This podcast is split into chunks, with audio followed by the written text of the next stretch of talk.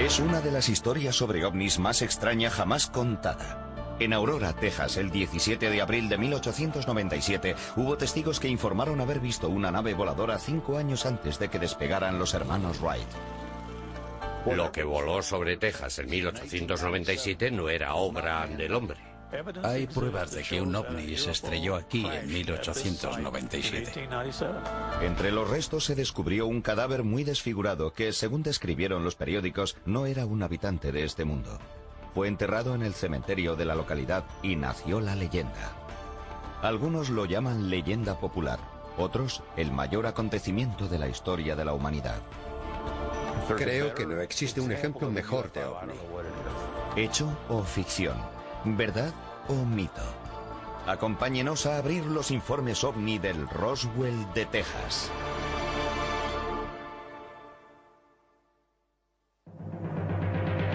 Puede que el incidente de Roswell en 1947 sea el relato sobre accidentes de ovnis más famoso de toda la historia. Pero, ¿fue el primero? El 17 de abril de 1897 se vio una aeronave misteriosa sobre el cielo del pequeño barrio de Fort Worth, en Aurora, Texas. Iba en ruta de colisión contra la casa de un juez de la localidad. La historia del accidente de Aurora es sencilla y clara. Según los relatos de los periódicos de la época, a primera hora de la mañana del 17 de abril de 1897, un objeto plateado de gran tamaño con forma de puro pasó volando muy cerca de la Tierra. Golpeó la torre de la casa del juez Proctor, explotó y esparció escombros por toda la zona. Dos días más tarde, el 19 de abril de 1897, el Dallas Morning News informaba. Hacia las seis de esa mañana, los que habían madrugado en Aurora se quedaron asombrados ante la súbita aparición de una aeronave que volaba sobre la zona. Volaba en dirección norte, más cerca de la Tierra de lo que había estado nunca. Voló justo por encima de la plaza pública y al llegar a la parte norte del pueblo, chocó con la torre del molino de viento del juez Proctor y explotó en pedazos. Derribó el molino de viento y el depósito de agua y destruyó el jardín del juez. Según una leyenda local, muchos de los vecinos de Aurora corrieron hacia la casa del juez J.S. Proctor para ayudar en lo que pudieran. Lo que vieron al llegar escapaba a su comprensión. El Dallas Morning News informó que había algo o alguien en la nave. Al parecer el piloto de la nave era el único que iba a bordo y aunque sus restos estaban muy desfigurados, se pudo recoger lo suficiente como para comprobar que no era un habitante de este mundo. T.J. Wims, responsable en la zona del Servicio de Señales del Ejército de los Estados Unidos y experto en astronomía, dijo que, en su opinión, el piloto era nativo del planeta Marte. En su descripción dijo que tenía aspecto y forma de extraterrestre y que se trataba de un marciano. En aquella época solo se hablaba de marcianos en las obras de ciencia ficción, así que no sería de extrañar que se dejara influenciar por la literatura. Por supuesto, no estaba allí, así que no puedo decir con seguridad quién pilotaba la nave. Todo lo que tengo son los relatos de los periódicos, y dejaron bien claro que los restos indicaban con claridad que no era un habitante de este mundo.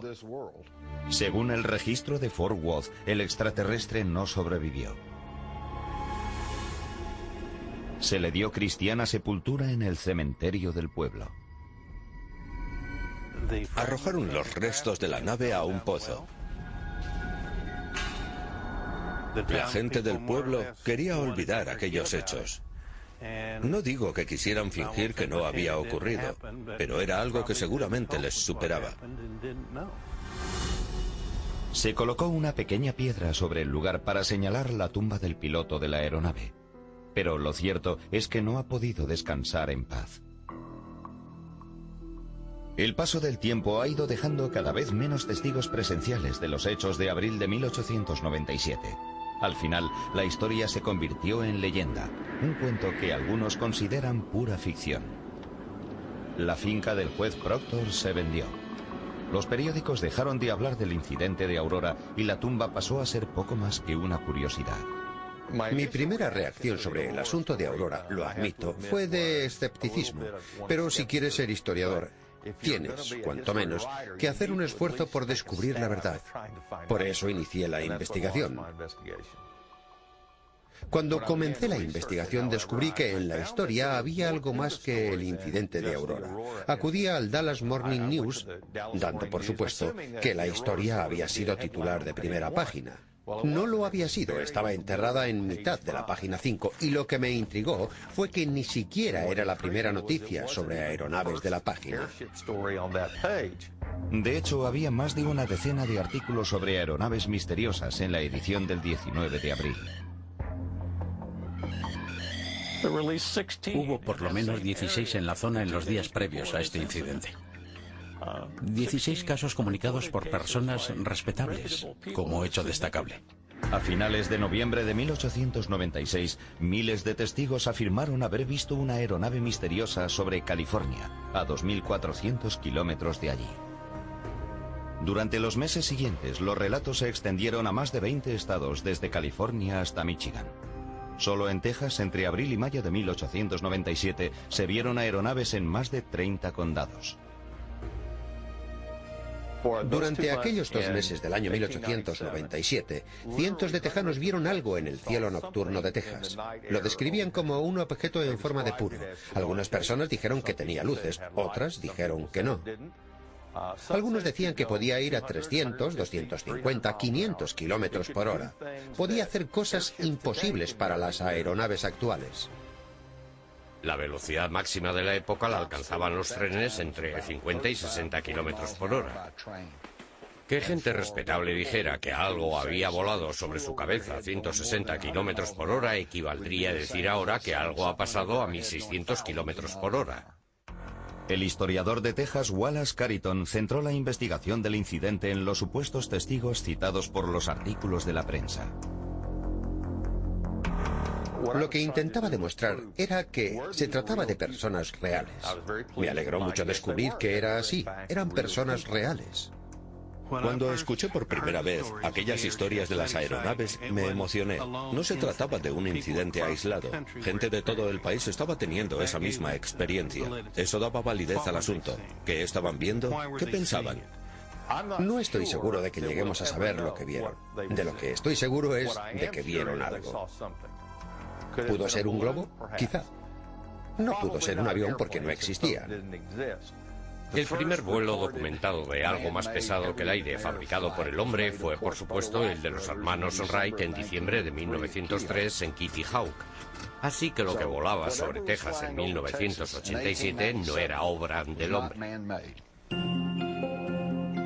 Aunque los globos de aire eran de uso común a finales de la década de 1800, no podían realizar maniobras complicadas como los giros en ángulo recto y los cambios rápidos de altitud que describían los testigos. Se patentaron aeronaves bastante avanzadas, pero no hay documentos que indiquen que alguna volara durante aquella época.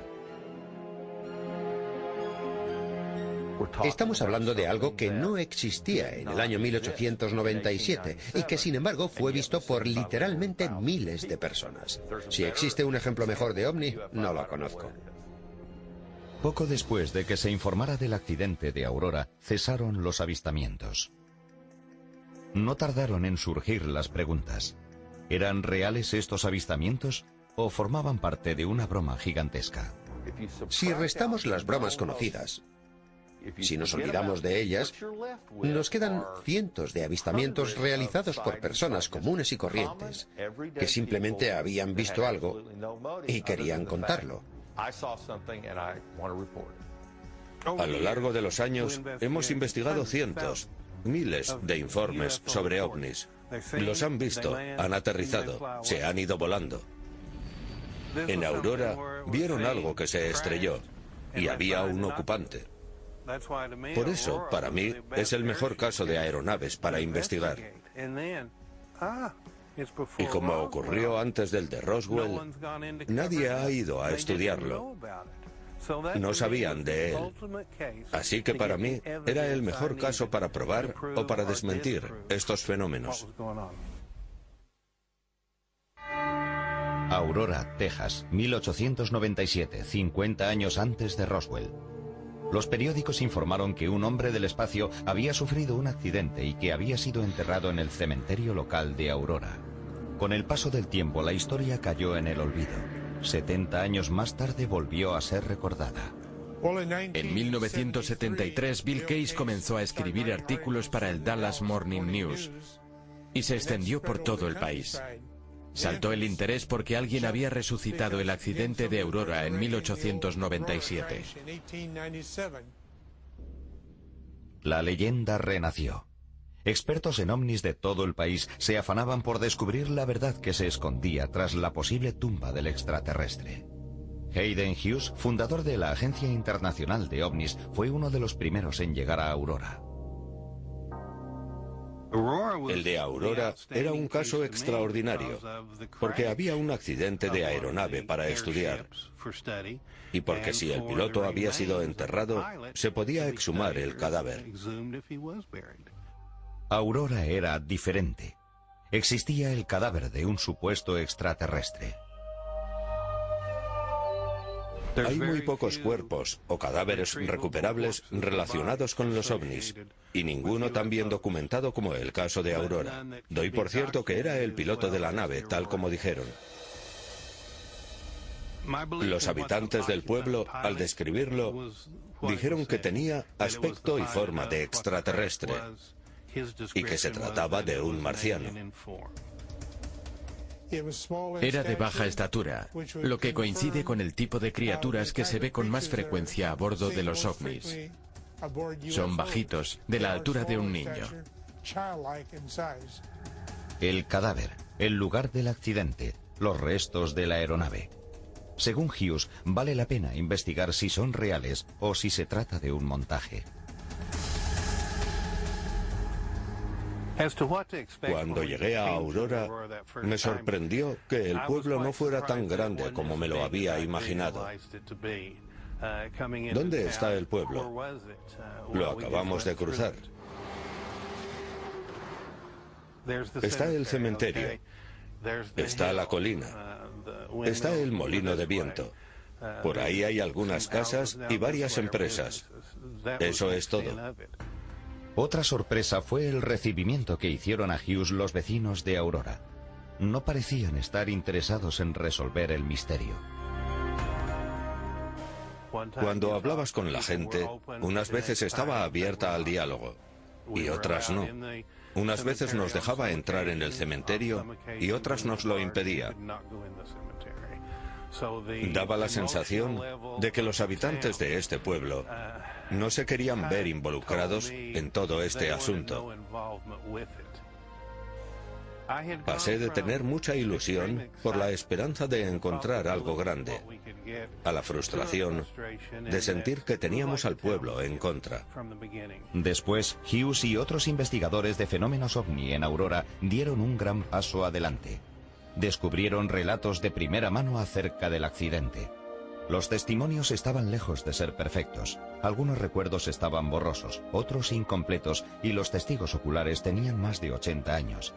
El especialista en ovnis Jim Mars fue uno de los primeros en entrevistar a los vecinos. En 1973 entrevisté a tres personas que estaban vivas cuando ocurrieron los hechos. Una Robbie Hanson dijo que había sido un montaje, pero resultó que no había sido testigo, no había tenido conocimiento directo de lo ocurrido. Fue su padre quien se lo contó, ella pensó que era una broma y así quedó grabado en su mente. Pero Mars encontró a dos testigos que contradijeron a Hanson y le ofrecieron relatos de primera mano acerca del accidente. Mary Evans se acordaba de que algo se había estrellado. Sus padres fueron a ver los restos, pero a ella no la dejaron ir. Así que teníamos un testigo indirecto que decía que había ocurrido.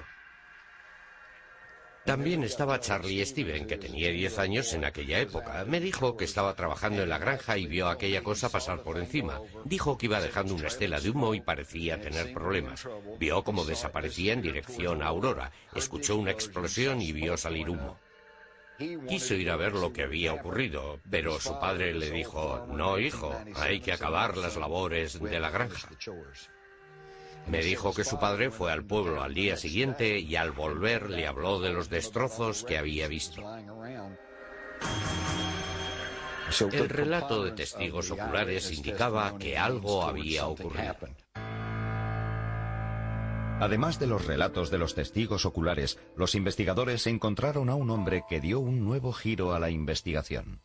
El vecino de Aurora, Browley Oates, que padecía artritis reumatoide en estado avanzado, opinaba que su debilitado estado de salud estaba relacionado con la leyenda de Aurora. Brawley Oates vivía en el lugar del accidente. Parece que se trasladó allí en 1945. Cuando llegó hizo que limpiaran el pozo porque había en él escombros y trozos de metal y quería utilizar el agua. Oates opina que el agua del pozo en el que él y su familia bebieron durante 12 años afectó gravemente a su salud. Tenía una artritis muy pronunciada en las manos y varios problemas más. No entiendo cómo podía vivir, cómo podía andar o hacer cualquier otra cosa. Se le hinchaban tanto que llegaban a explotar. A veces tenía en los dedos bultos más grandes que bolas de golf. Afirmaba que seguramente era a causa del agua del pozo. Eso decía. Browley Oates me dijo que sus males estaban causados por la radiación del pozo en el que la gente había tirado los restos de la nave espacial de Aurora. Al sellar el pozo que había en su propiedad, Oates selló también pruebas importantes sobre el misterio que encerraba. Para los investigadores resultaba cada vez más difícil encontrar elementos científicos en los que basarse. No podemos basarnos en leyendas. Necesitamos pruebas científicas que se puedan llevar ante un juez de que los hechos ocurrieron tal y como decimos. En 1973 los investigadores acudieron al lugar del accidente y al cementerio. Esperaban encontrar alguna prueba que hubiera aguantado los 75 años transcurridos desde el accidente.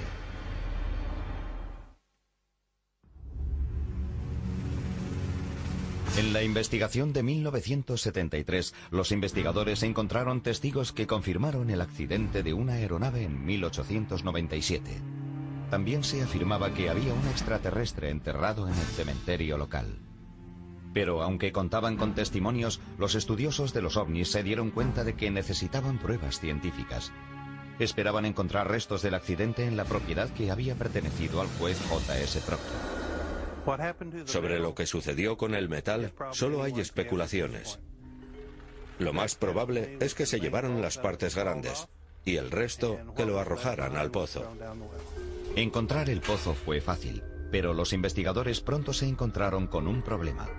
El nuevo propietario, Browley Oates, había sellado el pozo hacía varios años. Había una losa de cemento de dos metros y medio de lado. Moverla suponía un trabajo complicado. Desanimados, los investigadores decidieron buscar pistas en otras zonas de la propiedad. Recorrieron el lugar. Cuando el detector sonaba, cavaban. Encontraron varias cosas. Algunas cosas que se encuentran normalmente en una tierra que se ha labrado durante años. Se extrajeron del lugar del accidente tornillos, clavos y otros muchos objetos identificables. Pero hubo algo que les llamó la atención. Uno de los que había venido de Corpus Christi, Texas, encontró una pieza muy interesante que analizó John Chasford.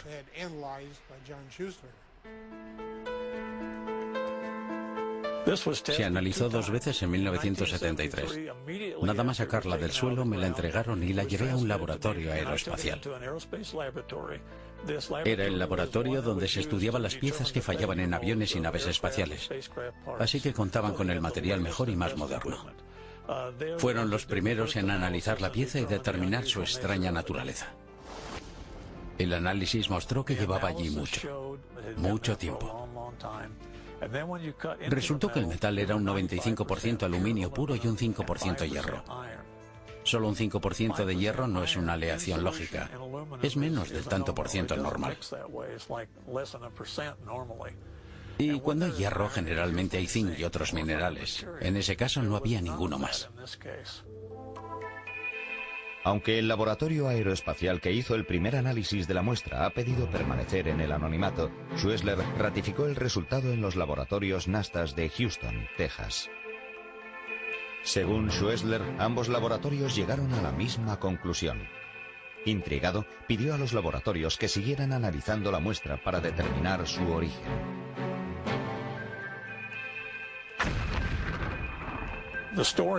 Según los relatos, aquella cosa explotó y de la explosión salieron pedazos de material fundido que luego se enfriaron y solidificaron. El examen estructural del material mostró que se había enfriado en tierra por la acción del aire después de haberse fundido en el aire. La estructura coincidía perfectamente con los relatos. ¿Había descubierto Schwessler la prueba definitiva del accidente de Aurora? El material encontrado y analizado en 1973 no pudo haber sido fabricado en aquella época ni en aquella granja, ni en el pueblo de Aurora, ni en lugar alguno de la zona. Se había fabricado en un laboratorio muy complejo, utilizando técnicas de gran calidad. Es maravilloso tener una pieza que de verdad crees puede pertenecer a una nave espacial. Los periódicos saltaron de inmediato sobre la historia de la nueva investigación acerca de la nave espacial. Como resultado, se resintió la fiabilidad del informe. Ese fue el caso con una muestra enviada al doctor Tom Gray, en la actualidad catedrático emérito de la Universidad Estatal de Kansas. Un día llamaron a mi puerta y apareció un caballero que tenía en su poder piezas que habían sido encontradas en un lugar donde decían se había estrellado una nave espacial en 1897. Un colega del Dr. Gray le pidió que analizara las muestras para comprobar si eran parte de la nave espacial de Aurora. Lo que estamos viendo es el artefacto que se estudió.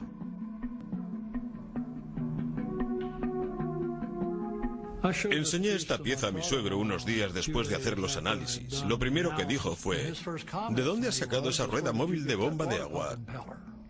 Así que supe con seguridad que no provenía de una nave espacial. Una vez determinado que la primera muestra era de este mundo, el Dr. Gray analizó las dos tiras de metal restantes. Después de descubrir que estaban hechas principalmente de hierro, hizo un hallazgo poco usual. Para probar sus propiedades magnéticas las coloqué en presencia de otro metal imantado y no interactuaban con el imán.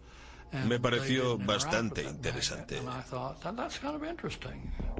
Perplejo, el doctor Gray acudió a un experto en metalurgia para que diera una segunda opinión sobre su desconcertante hallazgo. Las aleaciones de hierro y zinc pueden ser magnéticas o no, dependiendo de cómo se hayan enfriado. El doctor Gray envió su historia, junto a sus conclusiones, al periódico de su institución académica.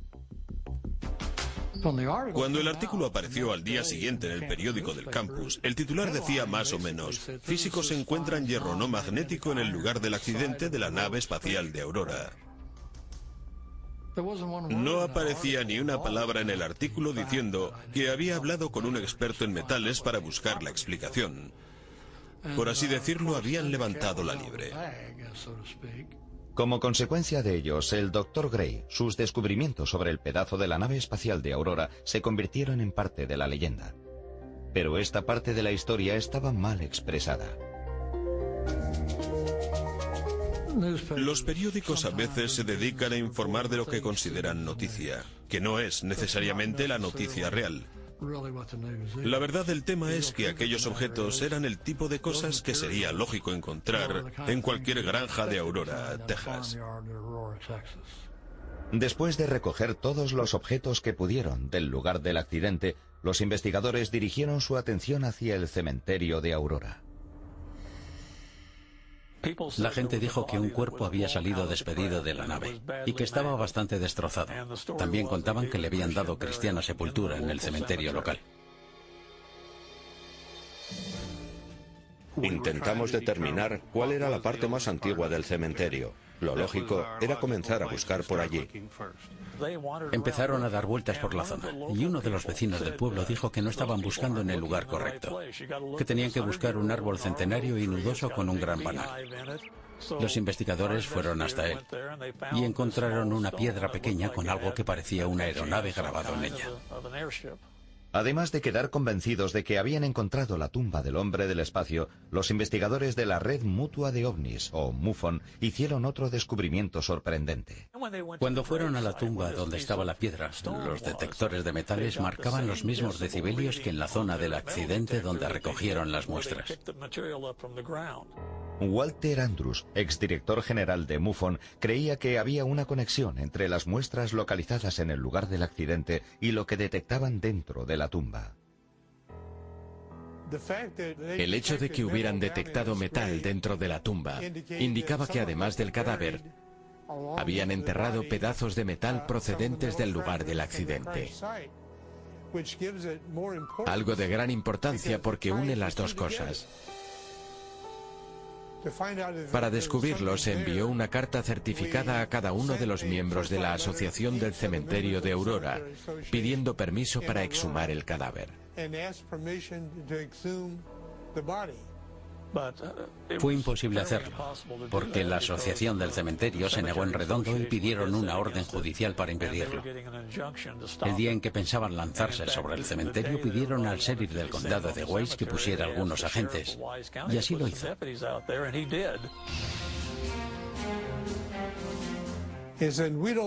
Dijo, no queremos que la gente venga a excavar en el cementerio, porque estamos muy orgullosos de lo que tenemos aquí y no queremos gente cavando por todas partes buscando un cadáver.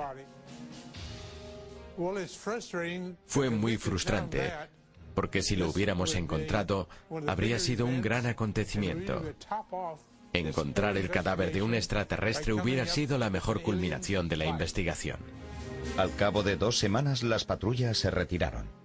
Pero los investigadores de MUFON recibieron un duro golpe.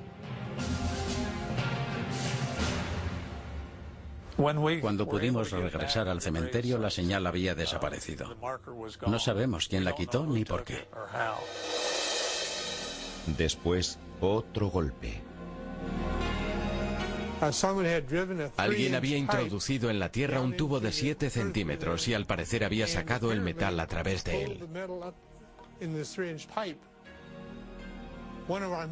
Cuando llegaron los investigadores de MUFON, no encontraron restos de metal con el detector de metales. Lo que podría haber sido una prueba para autentificar el misterio del ovni de Aurora había desaparecido. ¿Era un verdadero Roswell de Texas? Eso era lo que los investigadores esperaban descubrir en 1973. Pero como ocurrió con la historia de Roswell en 1947, la leyenda de Aurora, Texas, se iba haciendo más grande y más complicada a medida que pasaban los días. En cuanto podían, los escépticos desafiaban a los periodistas y a las agencias de investigación como MUFON y la Agencia Internacional de OVNIs intentando desacreditar sus investigaciones. Las teorías iban desde globos surcando el cielo hasta la posibilidad de que la leyenda de Aurora fuera un invento para salvar a un pueblo en decadencia. La teoría más extendida para explicar el misterio aéreo del año 1897 era que se trató de un globo. Por desgracia, es físicamente imposible que hubiera sido un globo.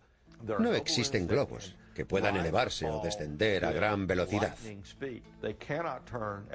No pueden hacer giros en ángulo recto, no pueden ascender y descender en vertical, sencillamente no pueden. No creo que la teoría del globo sea verosímil, debido a la detallada descripción que tenemos de las aeronaves de la época.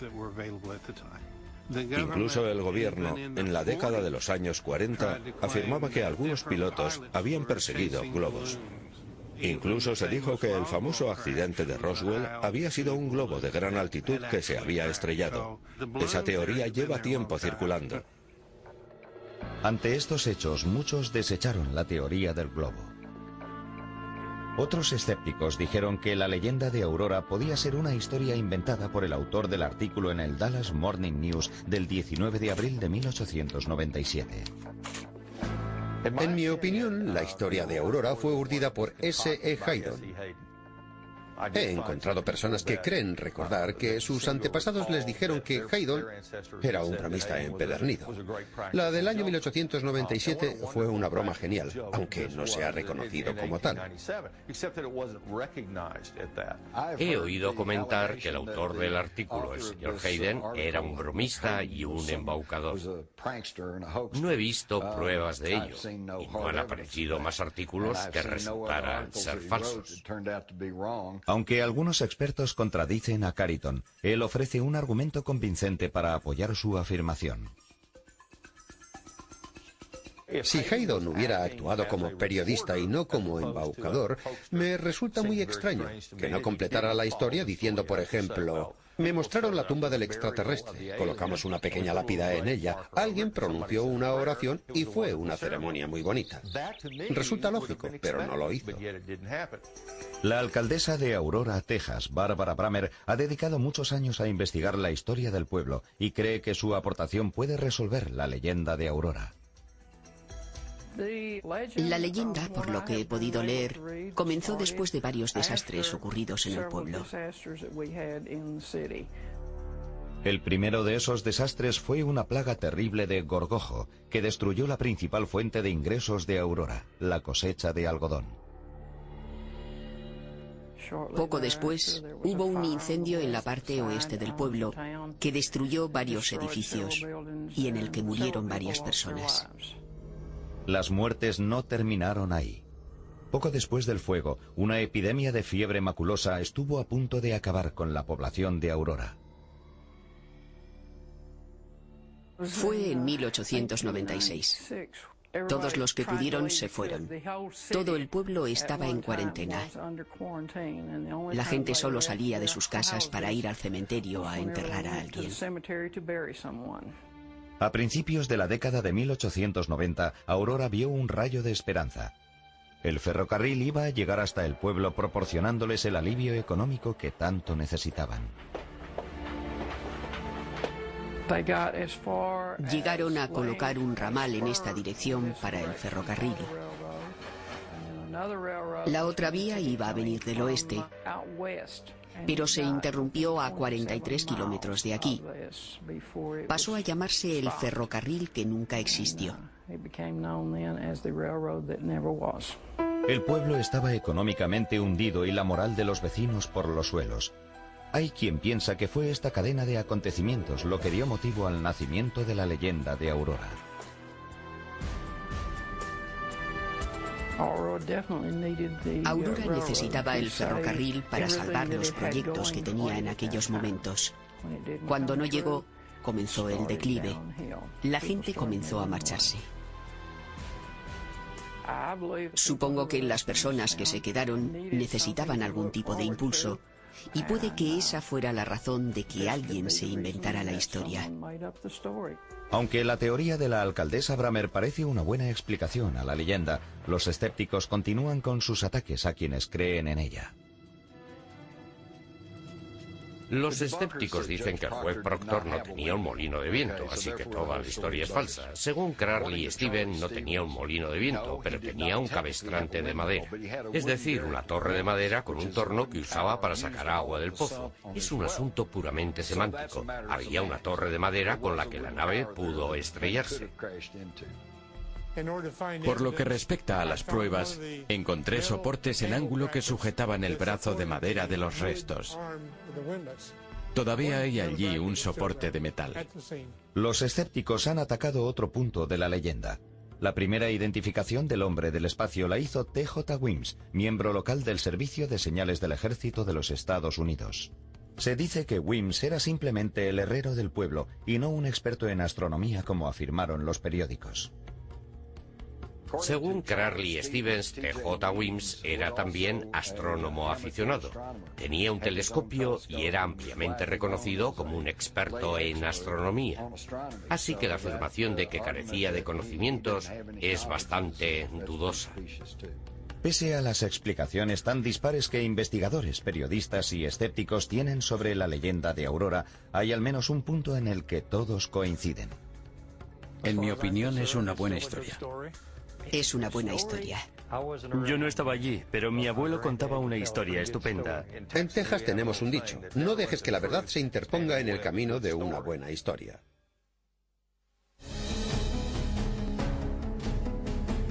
Han pasado más de 100 años desde que la tranquilidad de Aurora, Texas, se vio supuestamente alterada por el choque de una aeronave misteriosa. Igual que en el incidente de Roswell, Nuevo México, que supuestamente tuvo lugar en 1947, puede que jamás se sepa la verdad. Para algunos estudiosos de los ovnis, este caso de 1897 puede que sea la clave para resolver de una vez por todas el fenómeno ovni. Lo destacable del suceso de Aurora es que quedó un cadáver para ser estudiado y que durante aquella época hubo avistamientos en la zona central de Estados Unidos que coincidían en la descripción. Hemos visto lo ocurrido en Roswell, hemos visto lo ocurrido en otros avistamientos, pero este es el que tiene la respuesta. La clave está en que ocurrió antes de la censura moderna y que todavía no ha ido nadie a ocultarlo. Aunque en su apogeo el pueblo llegó a tener 3.000 habitantes, en la actualidad solo viven en él unas 400 personas. Puede que su población haya disminuido, pero la controversia que rodea a su visitante más famoso no ha dejado de crecer. Salvo para otra cosa, el relato del accidente de la misteriosa aeronave ha servido para dividir a la población de Aurora en creyentes y escépticos.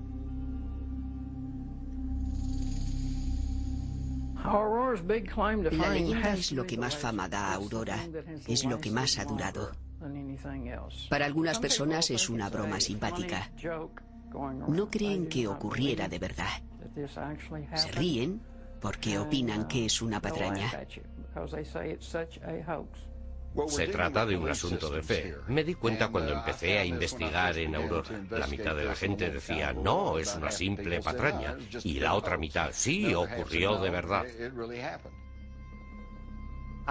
Creo que tienen la sensación de que la gente se ríe del pequeño pueblo de Aurora, aunque su población actual no tiene nada que ver con el misterio de la aeronave. Tengo la sensación de que es algo en lo que no quieren involucrarse.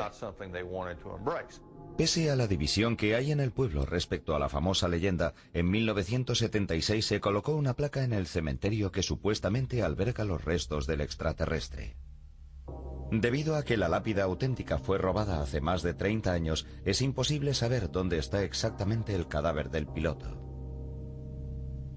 En mi opinión, solo hay una cosa que podría dar una respuesta clara, pero evidentemente no se va a buscar y excavar la tumba. Así que habría que ir al pozo. El molino de viento sobre el pozo ya no existe y la antigua propiedad de Proctor fue adquirida por Browley Oates en 1945.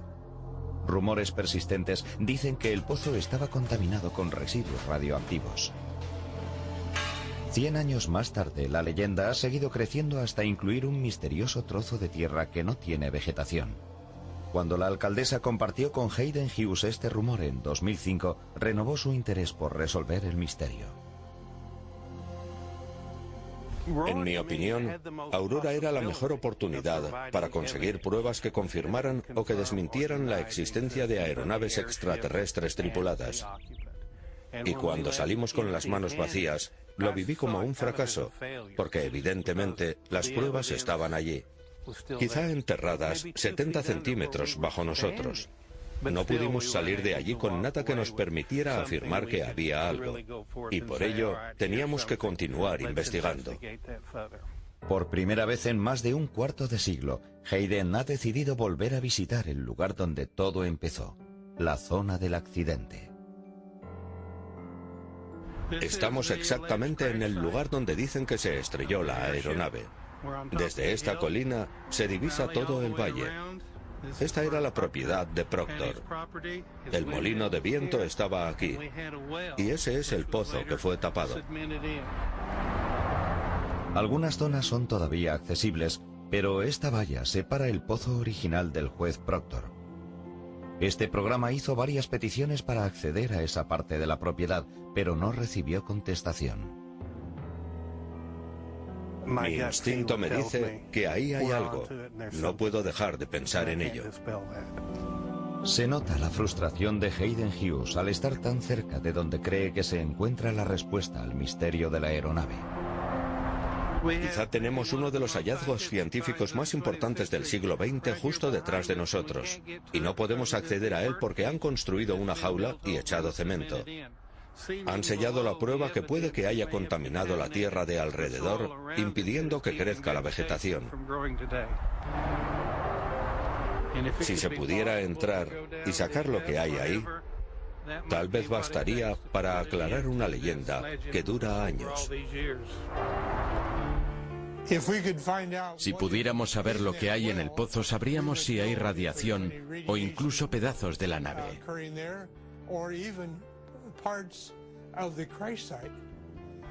Cuando explotó la nave, puede que algunos pedazos fueran a parar al pozo. La mayoría de la gente busca solo en la superficie, no se molesta en profundizar. Es interesante hacer notar que hemos regresado al lugar donde todo esto comenzó. Hasta que podamos pasar al otro lado, hasta que podamos tomar muestras de tierra o bajar al pozo, la historia seguirá igual, creciendo y creciendo y dando vueltas en círculo. Si toda la historia del accidente de la nave aérea de 1897 es falsa, S.E. Haydon, el hombre que escribió el artículo original para el Dallas Morning News, ha gastado una broma asombrosa a la gente. Sin pruebas concretas, los estudiosos de los ovnis no pueden descartar la broma, ni demostrar que la leyenda es cierta.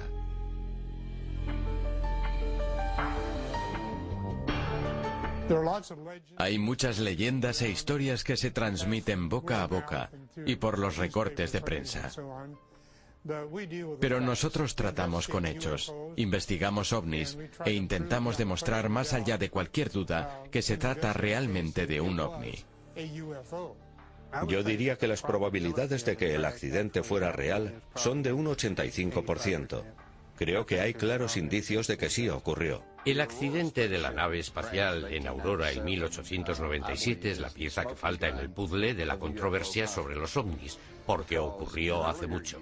Ahora los escépticos dicen, era un avión sin identificar, un satélite comercial o militar o incluso un experimento secreto del gobierno. A menudo pienso, ¿no sería fantástico tener un ejemplo de ovni bien documentado de antes de que esas cosas estuvieran en el aire? Y ese es el accidente de Aurora, Texas en 1897. Estamos bastante seguros de que hubo una colisión. Así lo indican todas las evidencias físicas y los relatos que hemos podido recopilar. Todo ajusta, todo encaja. No es una patraña, no es una historia inventada.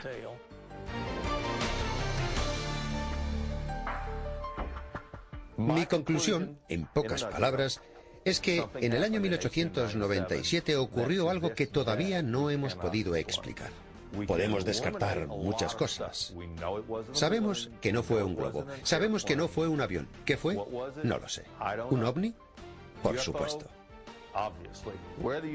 ¿De dónde venía el ovni? Esa es la gran pregunta que seguramente jamás se llegará a contestar. ¿Se sabrá alguna vez toda la verdad sobre el caso Aurora? No lo sé. Me gustaría pensar que hay un extraterrestre en la tumba, pero puede que no lo haya. Así